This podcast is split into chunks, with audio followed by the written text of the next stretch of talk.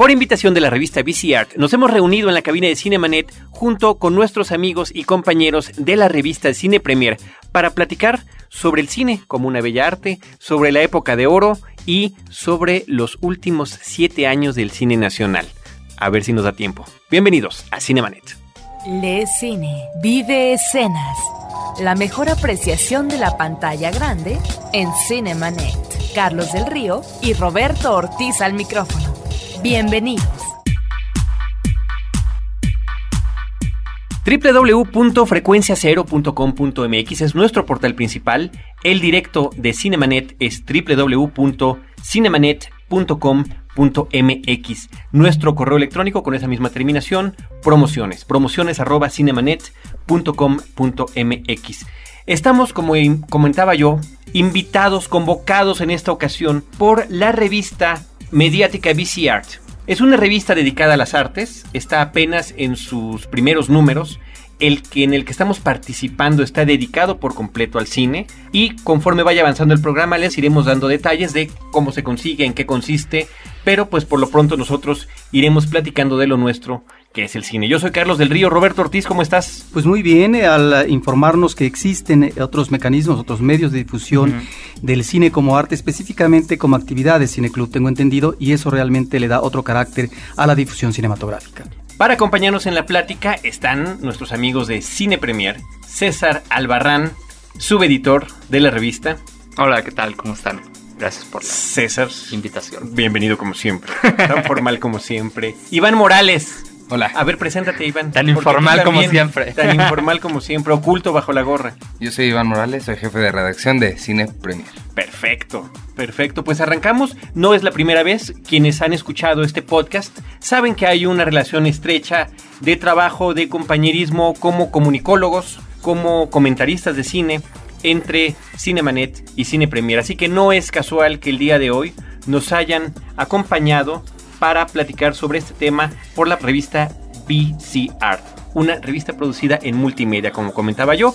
Es una revista que se presenta en CD y que se distribuye en librerías. Tienen una página de internet ellos si quieren consultarla, www.visualcatarsisart.com www.visualcatarsisart.com Pondremos también, por supuesto, en nuestro portal el link, el vínculo para que ustedes puedan acceder a él.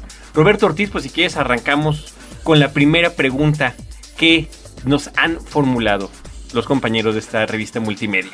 ¿Qué definición tiene el cine dentro de las bellas artes? Bueno, en principio se separaron las grandes artes, las artes menores y afortunadamente, no en el arranque, pero sí eh, a principios del siglo pasado, un italiano, Ricciotto Canudo, definió al cine como la séptima arte de alguna manera el arte que reunía a las demás, que las sintetizaba, aunque esto eh, diríamos que tal vez ya es eh, un agregado posterior, porque no es propiamente la intención de conjuntar las demás artes, aunque por eh, sus posibilidades en términos del manejo del espacio y del movimiento, el cine es ante todo el arte del tiempo, del cambio del tiempo tiene, digamos, esas posibilidades de registro. Yo me referiría al cine en tanto posibilidad del llamado placer estético que provoca un arte, como puede ser la pintura, como puede ser la música, la arquitectura, etcétera, ¿no? Que es esta reacción propia del espectador ante lo que está proponiendo un artista, en este caso el cineasta, a partir de su capacidad y su posibilidad creativa, está expresando toda una visión del mundo, está dando también una interpretación personal y en ese sentido es que encontramos una unidad a partir de su obra, lo que podríamos mencionar en el caso de cinematografías o de directores, corrientes específicas, estilos, de tal manera que esta reacción del espectador no necesariamente es una reacción en tanto placer estético, una reacción de agrado, ni mucho menos. Puede provocarnos una situación melancólica, una reacción violenta, a lo mejor un recuerdo, etcétera. Que casi todas las películas que logran esta catarsis es así, ¿no? No son, no son placenteras en el sentido estricto del término, ¿no? Sí, entonces creo que por ahí yo vería este manejo del cine como eh, posibilidad de crear verdaderas obras de calidad. Y cuando hablo de obra de calidad, no necesariamente eh, quiere decir que una película la podamos calificar en términos como rutinariamente, convencionalmente hacemos si es buena o es mala, ¿no? Sino es a partir de los atributos que nos está ofreciendo. Y creo que una película tiene también, y esto nos enseña la historia del cine, que circunscribirse en su época, porque va acorde a, una, no un movimiento, pero sí a un contexto cultural del cual emana y echa raíces el director de cine. Y en ese sentido creo que podemos valorar grandes obras en la historia del cine, desde el cine silente hasta la actualidad. Un contexto histórico, social, cultural. Yo creo que sí hay que manejarlo en el sentido más amplio de la palabra. César Albarrán.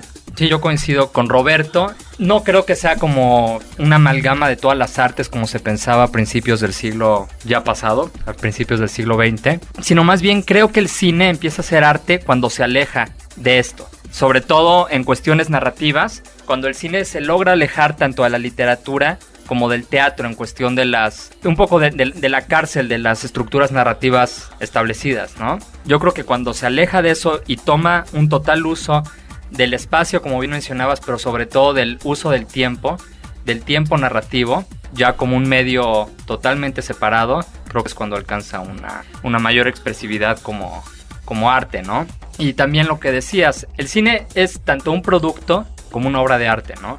Y no se debe calificar una película, no sé, de Atom Goyan, por ejemplo, como se califica una de Spielberg.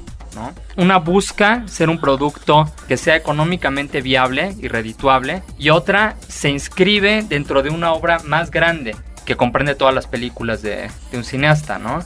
Como Woody Allen, por ejemplo, o Fellini o Atome Goyan, en las que, así como hacen los escritores, toman un tema principal y lo explotan a lo largo de una obra en sí, que, que la película es una parte de esa obra, pero no compone el todo. ¿no? Ahora, tú has mencionado un elemento que es importante y por el cual tal vez al cine no se le considera a veces en ciertos libros, en ciertas revistas, como un producto, no solamente de calidad, sino un producto de arte. El cine es una industria.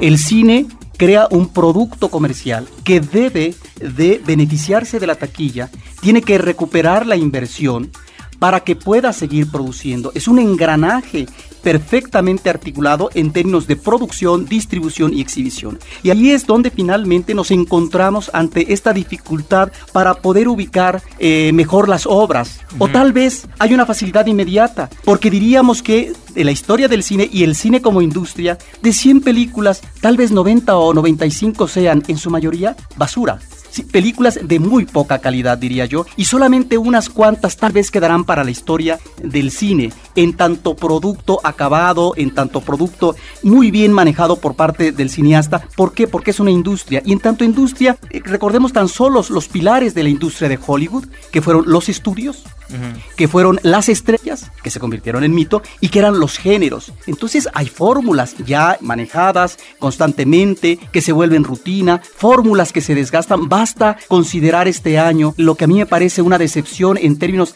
de las grandes producciones de Hollywood, a propósito del hombre araña, de los cuatro fantásticos, de los piratas del Caribe, de, los piratas del Caribe, de Shrek, son verdaderas decepciones. Uno encuentra tal vez o recupera la nostalgia con las primeras cintas. El cine es una industria y en ese sentido hay que considerar ese aspecto que a veces dificulta a un director que pueda tener una obra coherente, un destino cabal, que solamente a veces ciertos cineastas lo logran.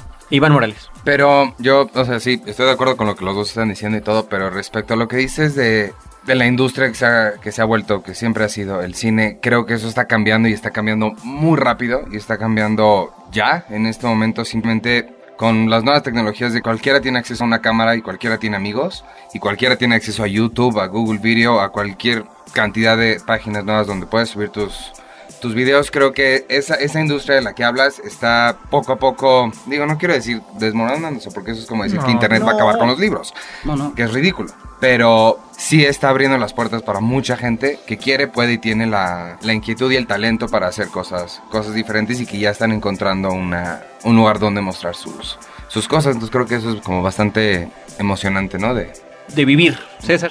Y yo, yo difiero un poco o un mucho, Un quizás mucho, con lo que sí. con lo que dice Roberto. O sea, yo sí marcaría muy claramente la separación entre los productos de Hollywood, que está bien, son productos. Hace poco platicaba con Iván respecto a Piratas del Caribe, ¿no? Le decía que las primeras dos de Piratas del Caribe son como una Big Mac, ¿no? O sea, sabes qué esperar, es una fórmula, y el problema con esta tercera es que no me supo a Big Mac. No sé a qué me supo, pero no me supo a Big Mac, ¿no? Entonces, no creo que, que sea la dificultad de los, de los... Hay una gran diferencia entre ser artesano, como en Hollywood, no sé, Spielberg ha sido artesano y ha sido artista, así, ambas dos, ¿no? Munich es una obra artística, es una obra que va más allá y, no sé, Jurassic Park es obra de un artesano, que no busca más que entretener, no busca un cuestionamiento existencial más allá, como sí lo hace en Amistad o en la lista de Schindler o en Munich, que es un cuestionamiento como individuo ante el mundo de cuál es mi origen y cuál es mi identidad como judío o cuál es la identidad de mi pueblo con los afroamericanos, como en el color púrpura o amistad. ¿no? Entonces yo sí marcaría bien, son decepciones en tanto que no son produc- el producto que esperas, pero no son decepciones en cuanto a obra artística porque no, no buscan ser una obra artística de, de inicio. O sea, es como si hacemos un paralelo con la literatura. Dan Brown, por ejemplo, ¿no? Haciendo el código da Vinci. Si es que le podemos llamar literatura a eso, ¿no? O sea, Dan Brown con el código da Vinci no busca ver cuáles son las razones de la existencia, etcétera, ¿no? No lo puedes comparar con una novela, no sé, de Faulkner, ¿no? O sea, yo creo que sí hay que marcar bien en la cuestión del cine los que son obras y las que son cineastas que están buscando una respuesta por medio del arte hacia los cuestionamientos de ellos como individuos ante el mundo y otras que son simplemente son productos, ¿no? Y no se pueden medir con la misma vara unos y otros. Sin embargo, César, yo creo que ahí el punto medio que podemos encontrar es el contexto del cual estamos platicando hace rato, ¿no? Porque a pesar de estar ciertos individuos, ciertos directores, escritores, actores, fotógrafos, en fin, toda esta gente que trabaja de manera grupal en una película, en una industria cinematográfica, llegan a tener, pueden tener o pueden salvar su estilo a pesar de todo ello, ¿no? Ah, claro. Y ahí está el caso de Woody Allen, por ejemplo, ¿no? Ah, no, claro. que, que lo hace Pero- de manera sistemática o... Pero él sí lo o- consideraría, al menos yo, un, un artista, ¿no? Ah, absolutamente. Y hay otros que no lo buscan. Hay otros Y que ni siquiera lo buscan, por eso. Estábamos hablando de un porcentaje no particularmente estipulado ni comprobado, pero sí, es la gran mayoría la parte de esas películas producidas en la industria que no la libran. Ahora, en los esto- Pero, pero es que tampoco, ¿no? o sea, pero es que tampoco, Tampoco la buscan librar. claro. Y tampoco es Claro. Y bueno, Pero al final yo creo que eso es eh, uno de los, de los temas importantes de debatir, porque se supone que si estamos hablando que si el cine es un arte, entonces o todo el cine es un arte o no es todo el cine no, un arte. yo creo ¿no? que no todo el cine No. es un arte, ¿no? E- Esto no nos eh, debe mover a un equívoco, que ese es el problema cuando la gente dice, bueno, voy a ver las películas de Cineteca Nacional o de tal cineclub o las películas de la Filmoteca, porque ahí se proyectan obras de arte. Bueno, pero ¿y qué? La cartelera comercial, la pantalla grande, no nos ofrece no solamente productos divertidos y amenos, sino también obras realmente eh, importantes. Ah, no, claro. Por supuesto, ahí es donde creo que hay un equívoco en el manejo de la interpretación porque no la industria misma tiene la capacidad y la posibilidad de poder ubicar un producto en términos comerciales y ser redituable y finalmente trascender como una obra de arte. Tan solo por lo que se refiere a este año, yo me llevaría entre mis 10 películas muy seguramente la película de David Fincher, Zodiac, Zodíaco. sí, es una- Me parece que es una película que está aportando a la historia del cine a propósito de un género particular, específicamente el thriller en el ámbito policíaco. Y esa película tuvo éxito comercialmente, ¿qué tanto lo tuvo? Pero finalmente fue un producto industrial. Ah, no, claro, o sea, y, y bueno, lo- hablabas un poco de la, de la industria, del cine, de los inicios de los estudios, y sí, o sea, yo pensando, como era un, un medio muy nuevo, se estaban sentando las bases del lenguaje del cine, personas como John Ford, como John Huston, como Billy Wilder, que ahorita lo acabo de redescubrir y es- era un genio en realidad, que son los cimientos de, del lenguaje que estamos viendo hoy. O sea, en ese caso sí había una... Era como más fértil el campo para, para una innovación del medio. Ahora ya están las fórmulas. Ahorita ya hay muchos westerns que son por fórmula y que son una copia de los de Sam Peckinpah, los de Sergio León, etcétera, ¿no? Y sí, o sea, claro que este, tienen la posibilidad los, los estudios y la industria misma con personas como David Fincher, que no solamente Zodiac, Fight Club o Seven, o sea, sí creo que tienen una, pero una búsqueda artística, pero ahí tienes Panic Room, por ejemplo, que no, y que es un producto que es muy, muy loable que, que exista, ¿no? Y es atractivo, ¿no? Exacto, y, y, yo creo que hay un, hay un gran error cuando se juzga Hollywood. El gran error es que ahorita mencionabas que tenían la capacidad para producir obras de arte. Pero una cosa es que tengan la capacidad y otra es que tengan la obligación. Y la obligación, en tanto industria, no creo que la tengan. O si quiere el interés. O el en interés. muchos de los y no, casos, lo, no, no necesariamente lo deben de tener. O sea, no sé, Scary Movie, no creo que hayan dicho, vamos a hacer una deconstrucción del género de la comedia para, ¿no? O sea, quieren vender palomitas con cosas sueces y ya.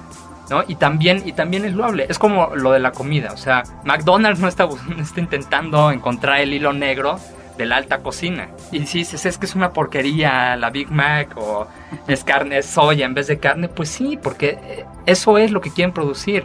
Y eso es lo que la gente quiere consumir. Es igual con el cine. O sea, si vas a un restaurante de alta cocina y te dan algo que se pone Big Mac, pues si les dices, oye, no es lo que estoy buscando. Aunque a lo mejor en McDonald's te puedes encontrar alguna delicia culinaria. Vamos a hacer nuestro primer corte. Estamos en Cinemanet platicando con miembros del equipo de Cine Premier acerca de el cine como arte y vamos a regresar a platicar ya aterrizando lo que tiene que ver con el cine mexicano, el cine nacional. Regresamos.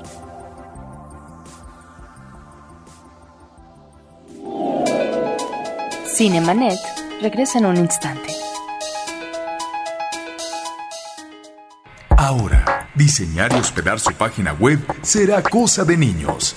En tan solo cinco pasos, hágalo usted mismo sin ser un experto en Internet. Ingrese a suempresa.com y active ahora mismo su plan.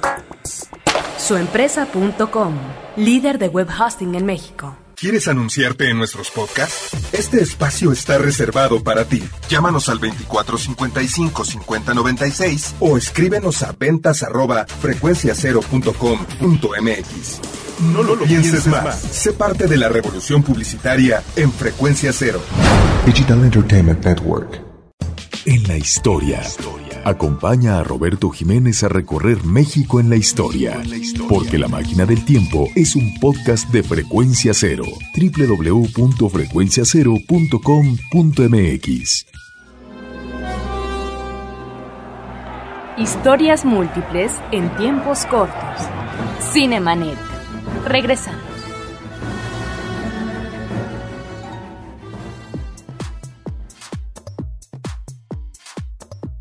Continuamos en Cinemanet platicando con Iván Morales y César Albarrán de la revista Cine Premier sobre temas distintos del cine. El cine como arte es lo que abordamos. Vemos que es una plática que creo que podría continuar por horas, con muchos, muchos asegúnes, porque habría faltado también la forma en la que las distintas artes clásicas han sido adaptadas para tal o cual película, ¿no? Es decir, tal adaptación de novela, de obra de teatro, eh, musical, eh, cómo se incorpora la música clásica en el cine, de qué manera se retoma fotográficamente el estilo de un pintor, por ejemplo, ¿no? En fin, creo que el tema... La influencia de las composiciones pictóricas en el traslado a la, a la cámara. Claro, claro. La arquitectura, claro, el manejo del espacio. Pero bueno, eso es para otra revista electrónica. Para otra revista multimedia, para, vamos a, a- para otra tarsis visual.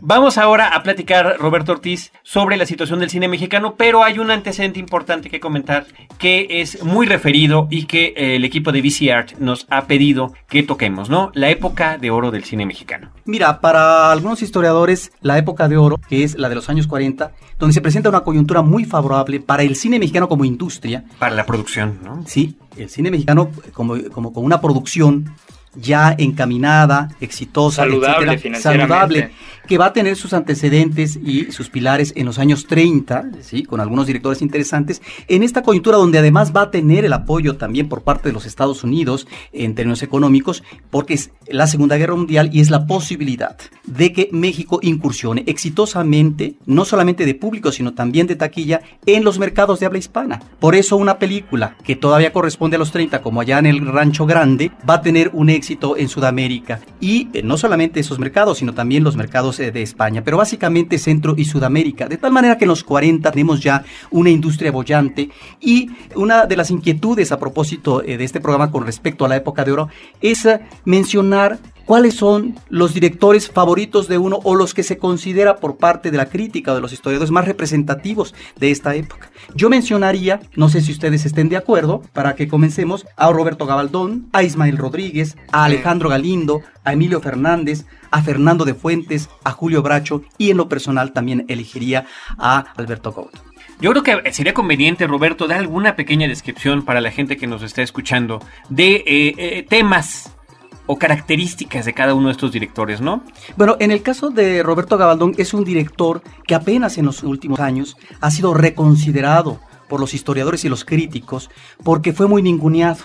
Se le tachaba de académico, pero un buen académico. Un director que asimiló muy bien los estilos del melodrama y del cine negro estadounidense de tal manera que logra aplicar de manera rigurosa, en términos de la técnica, esta situación en algunas de sus películas. Mencionaría tan solo eh, En la palma de tu mano, La Barraca, que es una obra fundamental, que está basada en eh, Vicente Blasco Ibáñez, pero también está Rosauro Castro, que es una de las mejores películas eh, que han abordado la temática del cacicazgo regional, Rosa Blanca, etcétera. La otra, que es una película espléndida, un director que aborda constantemente el problema de la identidad, por eso el manejo de espejos constantemente. Roberto Galaldón creo que es uno de los directores fundamentales de la época de oro. Ismael Rodríguez diríamos que es mm. un magnífico narrador que maneja una técnica muy suelta, es el creador de un mito también importantísimo para el cine mexicano, que es Pedro Infante. Ahí está su trilogía, Nosotros los pobres, ustedes los ricos, y esta última película de Pepe el Toro, ¿no? Pero también hizo Los Hermanos del Hierro, que es un experimento interesantísimo a propósito del odio que incentiva a una madre a sus hijos para manejar la venganza en contra de un hombre, el padre. Está también eh, Dos tipos de cuidado. En fin, creo que es uno de estos directores que logran recuperar muy bien los elementos populares, tanto en el ámbito de la comedia campirana como eh, también en el melodrama citadino.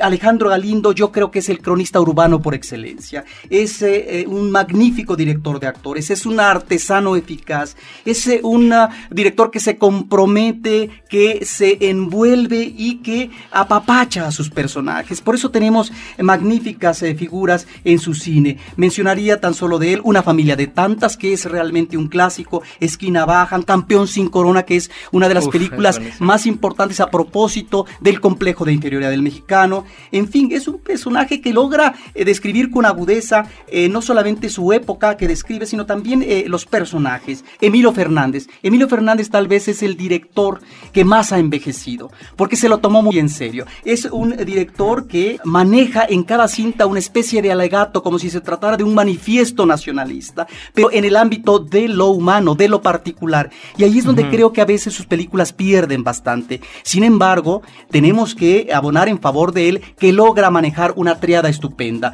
Por el lado de la fotografía, Gabriel Figueroa y por el lado de los guiones, el escritor Mauricio Magdaleno. Ahí están películas importantes de él como Enamorada, Salón México, Víctimas del Pecado. Menciono rápidamente a Fernando de Fuentes, que es el cineasta que sirve de puente entre los años 30 y lo que va a ser la industria de los 40. Y él maneja lo que tal vez sean las mejores películas que se han hecho sobre la Revolución Mexicana, una mirada aguda, eh, crítica, eh, de gran observación, un gran artesano también, que es, eh, vamos con Pancho Villa y también el compadre Mendoza, por supuesto, es el creador de un género con eh, la comedia ranchera en, allá en el, Rancho Grande. Y por supuesto, es eh, quien va a iniciar la carrera de un mito con Doña Bárbara en el caso de María Félix. Y finalmente está Julio Bracho, que es un director, digamos, de gusto exquisito, intelectual, un tanto teatral. Y Alberto Cod, yo lo resato porque ahí está una película soberbia de él, que es la de Aventurera, que todavía en la actualidad seguimos teniendo referencia de ella a través de la eh, producción de Carmen Salinas y eh, esta otra película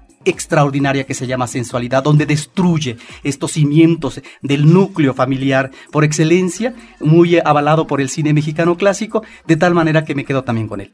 Pues yo creo que es importante lo que nos está comentando Roberto a partir de esta situación de producción, porque también se habla mucho en la cuestión a la hora de referirnos a la época de oro del cine mexicano, a veces hay que decirlo inclusive con comillas o cursivas, porque eh, mucha gente ya le critica inclusive que utilicemos ese término, ¿no? Por una parte, por la razón de que, ya no podemos volver a tener otra época de oro, pero también a la situación que se daba en cuanto a la gran cantidad de películas que se producía. Vaya, si produce 100 películas, al menos dos van a estar buenas, ¿no? Y que había una mitología aparte, ¿no? Claro, e, esa es la otra cosa. Uh -huh. Estos directores, estas puestas en escena, lograron crear estrellas que ya no hay. cine mexicano que ya no hay. Desde, ¿no? desde entonces. Por supuesto que no.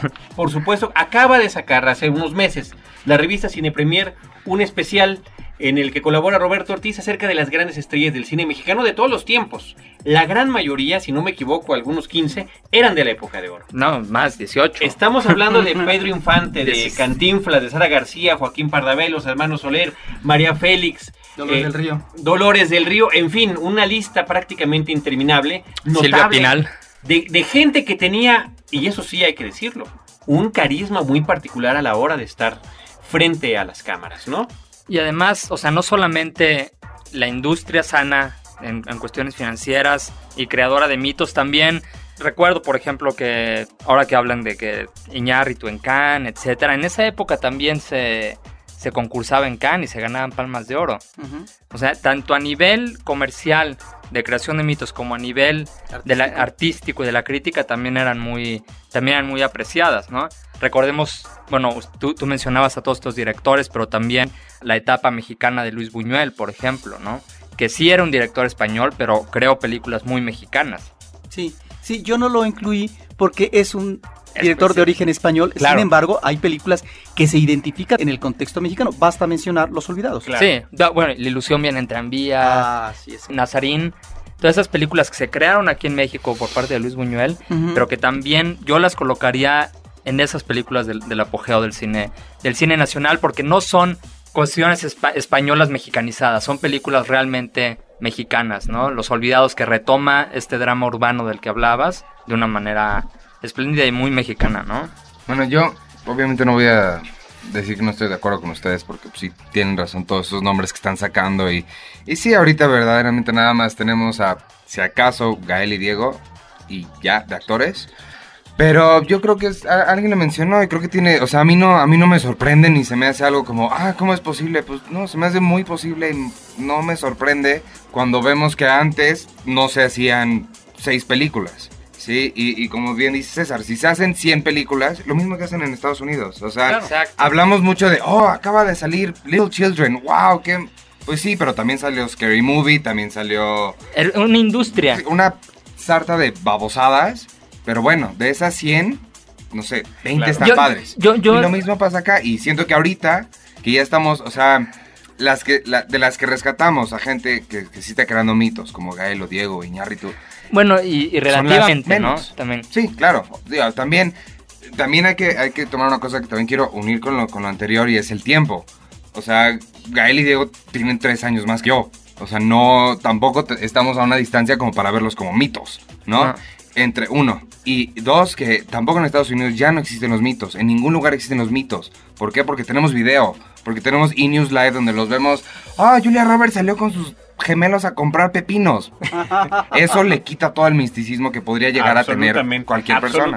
Y el último punto, con lo del tiempo, creo que sobre lo que decían de qué, de qué películas son de arte y qué no, y que, yo, para mí, yo siento que lo único que diferencia una película de si es arte o no es el tiempo. Porque ahorita si yo les pregunto a cualquiera de ustedes, ¿Chaplin hacía arte? Por supuesto que sí, era un artista. Oh, sí, pero en esa época, El ¿no? slap, Claro. Y lo mismo, no sé, Buster Keaton, ¿no? Aquí, Tintán. Por supuesto que es artista. Bueno, o sea, ellos en su época no querían expresar, estaban vendiendo películas, de eso vivían. O sea, Tintán, Cantinflas eran, ¿cómo se llama? Los de las carpas, ¿no? Pero siempre hay un motor detrás de ciertos personajes. Exacto. ¿no? Ah, y claro. efectivamente, efectivamente, como bien comentas, el tiempo da la razón en esas Es- cosas, es- ¿no? Sí, bueno, pero ahorita que hablabas de Chaplin, por ejemplo, sin, sin, sin desviarnos tanto del tema, o sea, él sí buscaba cierta cuestión de denuncia social en sus películas. Pero Y no además- todas. Y sí, y se- no, no todas. No, pero era además claro, un perfeccionista. Claro. O sea, Entonces- sí era, sí era un perfecto... Ah, bueno, y, hablando un poquito de la industria del cine en México, yo equipararía la época de oro del cine mexicano con el Bollywood de hoy. O sea, muchas producciones muy idiosincráticas, bueno, como se diga. Con mucha idiosincrasia. Exactamente, Con mucha idiosincráticas. Y que creaban mitos como, como existen hoy en, Hol- en, en Bollywood, ¿no? O sea, si, si quisiera tejer un paralelo entre lo que era el cine de oro, de, de la época de oro en mexicano, al cine de hoy, yo diría que el cine de la época de oro era un equivalente a Bollywood y el cine de hoy era un equivalente a lo que se hacía en la época de la nueva ola francesa, que eran películas, bueno, la mayoría, ¿no? O sea, películas con más este, búsqueda artística y que todavía no terminan de, de cuajar bien. O de producción independiente, ¿no? O de producción independiente, claro. Haz un pequeño paréntesis para nuestro público explicando qué es Bollywood para que quede claro para Ah, todos. Bollywood es la, es como se le Las refiere películas de a- boliche. es como se le refiere a la industria del cine hindú que se filman principalmente en Bombay, de ahí el término de Bollywood, y son producciones enormes. Ahí hay realmente estrellas y mitos, ahí todavía guardan cierto aire de, aire de misterio, de enigma, y es la industria más grande en el mundo. en el mundo, más que pero Hollywood. es principalmente para su mercado local. para su mercado son- local y Mm. para las comunidades hindús y pakistaníes que existen en Estados Unidos.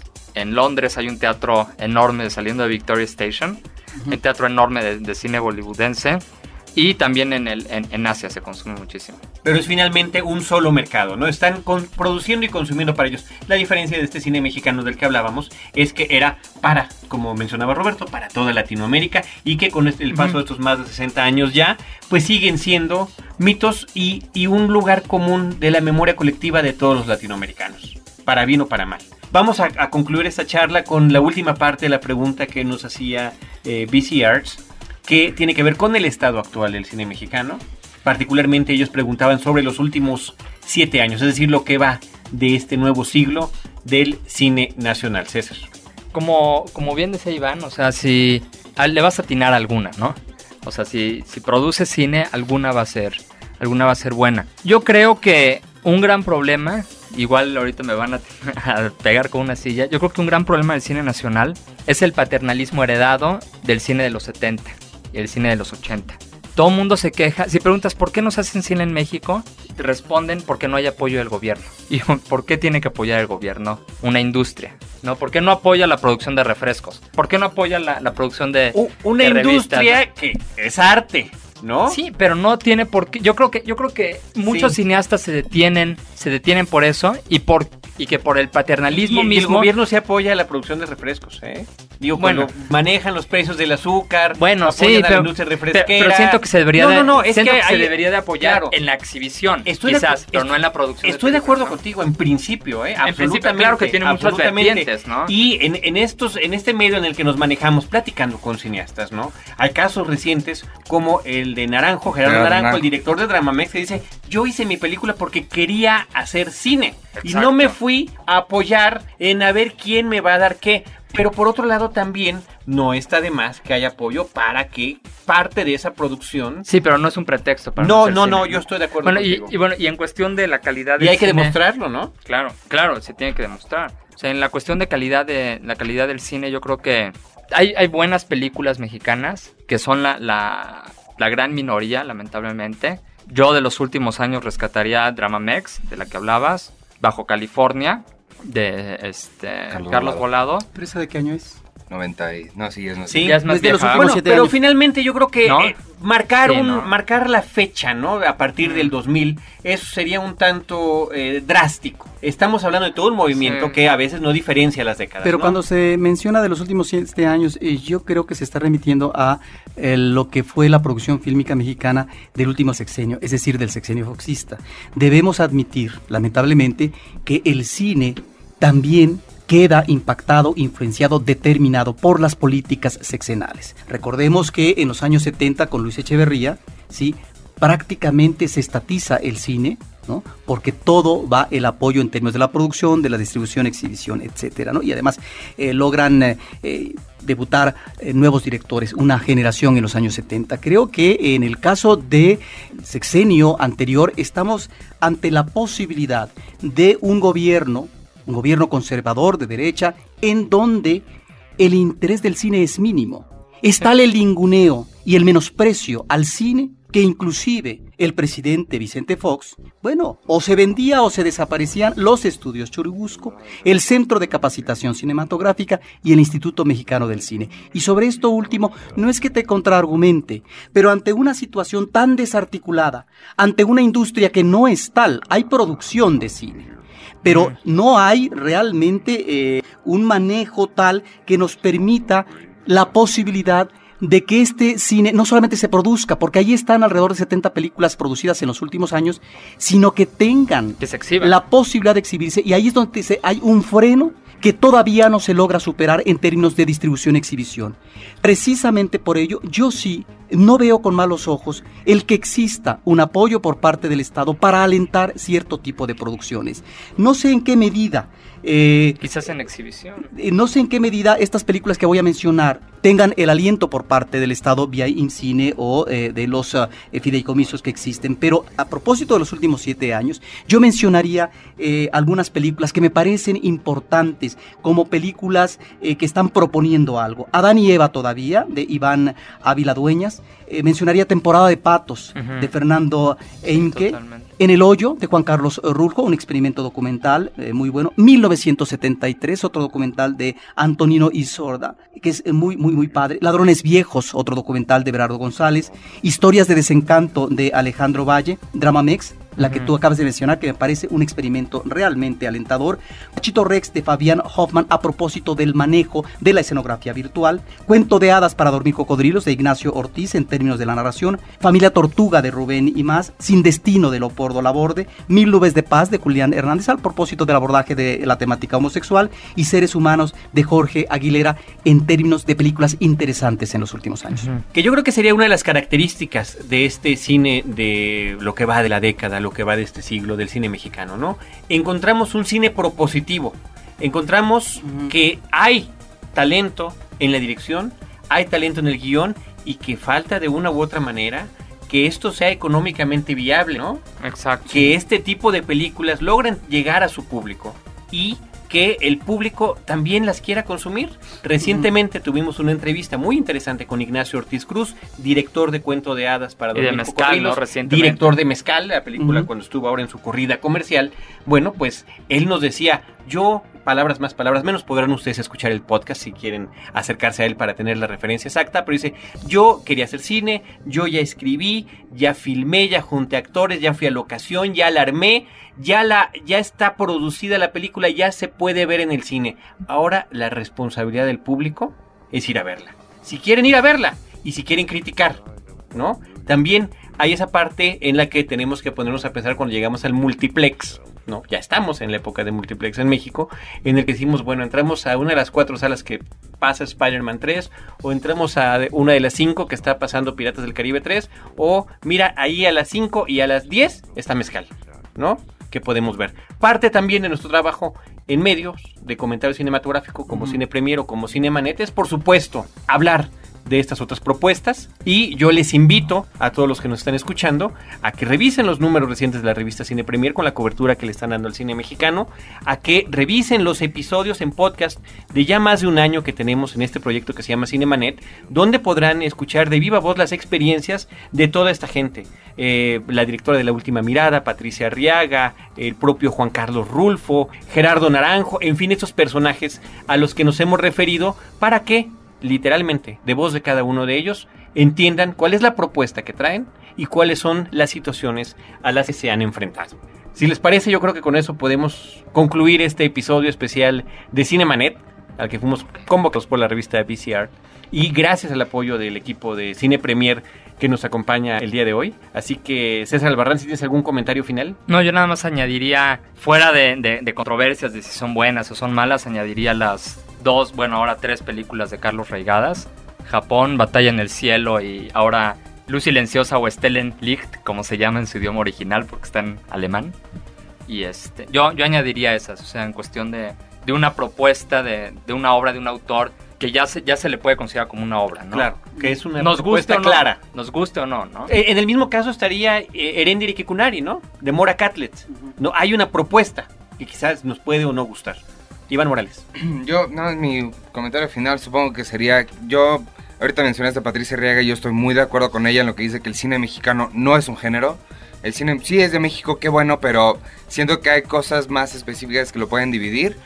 Los cineastas mexicanos no son un club que se junta todos los jueves en algún bar para platicar qué dirección van a tomar este año. Es gente que lo hace por separado, que a veces ni se conoce y no veo por qué los deberíamos juzgar a todos bajo el mismo estándar. Bueno, pero porque estamos en un país finalmente, ¿no? Yo entiendo eso, o sea, no hay una corriente propiamente per se del cine contemporáneo mexicano, no la hay, ¿no? Y si acaso podríamos mencionar a los famosos tres amigos que están trabajando fuera de México y que están haciendo otras creo cosas, que ¿no? es, Claro, es otra onda. es absolutamente. Roberto Ortiz. Pues que lamentablemente uno de los problemas para que el cine mexicano se conozca es hay muchas salas en este país. Lamentablemente tendría que haber circuitos de exhibición para que el cine nacional pudiera verse de manera eh, más ah, de manera más continua. Porque el gran problema, no solamente para el cine mexicano, sino para las películas en general extranjeras, es que eh, si no cumplen un tope de asistencia el fin de semana, la película desaparece la siguiente semana. Y ahí es donde las cintas mexicanas fracasan irremediablemente. Ese es un problema real. Bueno, no, No, quería dilo, añadir- por favor. Quería añadir Sí. algo, pero... Añade, añade, añade, añade. material Hay tiempo. Yo comparo mucho a la, a la industria del cine en México con la industria del cine iraní, por ejemplo, ¿no? Porque tenemos los mismos colores en la bandera. no, no, no solo por eso, sino pues, por cuestión de, por cuestión de, de tamaño y por cuestión de, de manejo de temáticas, ¿no? Ujú.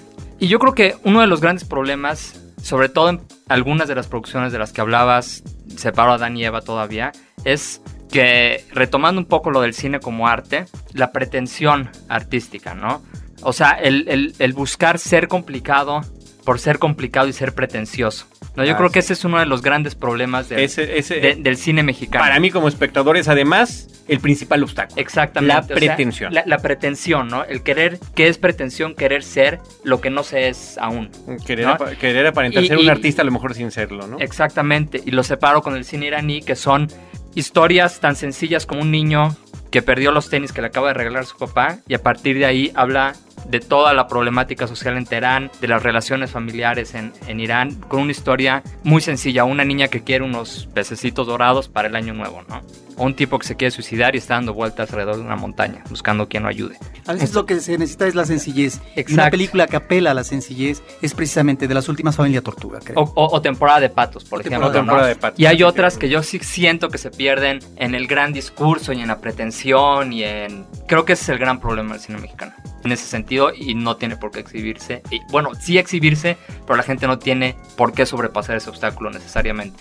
¿No? César Albarrán, Iván Morales, Roberto Ortiz y Carlos del Río, les damos a todos los que nos han escuchado las gracias por haberse acercado a este podcast, haberlo escuchado en línea, haberlo descargado, ir con su teléfono o con su iPod en algún medio de transporte escuchándonos. Recuerden todo el historial de Cinemanet, algunos dedicados a cineastas mexicanos, algunos con entrevistas a personajes del cine contemporáneo, están allí a su disposición en www.cinemanet.com.mx. Gracias también a la revista VC Art, Visual Art, por invitarnos a tener una conversación de esta naturaleza y la mejor de las suertes en este proyecto multimediático. Cinemanet, recuerden dos veces a la semana en podcast y una vez en vivo en la zona metropolitana de la Ciudad de México, en Horizonte 107.9 FM del Instituto Mexicano de la Radio, con cine, cine y más cine.